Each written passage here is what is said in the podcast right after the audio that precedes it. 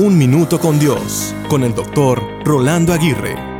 Los recuerdos de la infancia me remontan a un pequeño pueblo donde residían mis abuelos paternos rumbo a la zona cafetera de mi amado país Colombia. Era allí, en ese pueblo, donde nos llevaban nuestros padres, a mi hermana mayor y a mí, a pasar las vacaciones de fin de año. Uno de los juegos que más nos gustaba jugar, como todo niño, era a las escondidas. Como el lugar tenía un patio amplio con muchos árboles y vegetación, escogíamos y cambiábamos de lugar secreto constantemente. Mi lugar secreto era esconderme detrás de la cochera de los cerdos de mi abuelo rumbo a un precipicio o subirme a alguno de los árboles. También solía infiltrarme en los cafetales. Mi hermana era un poco más convencional y escogía sitios más cercanos a la casa donde la podía hallar fácilmente. Esta anécdota de la infancia me puso a pensar en los lugares secretos que tenemos albergados en nuestra alma y en nuestro corazón. Allí, en lo más recóndito de nuestro ser, nos escondemos para no ser encontrados fácilmente.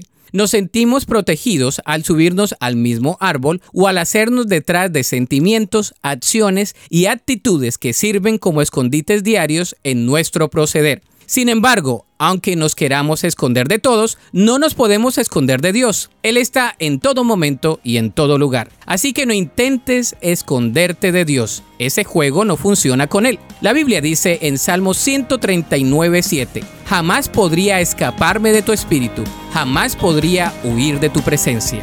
Para escuchar episodios anteriores, visita unminutocondios.org.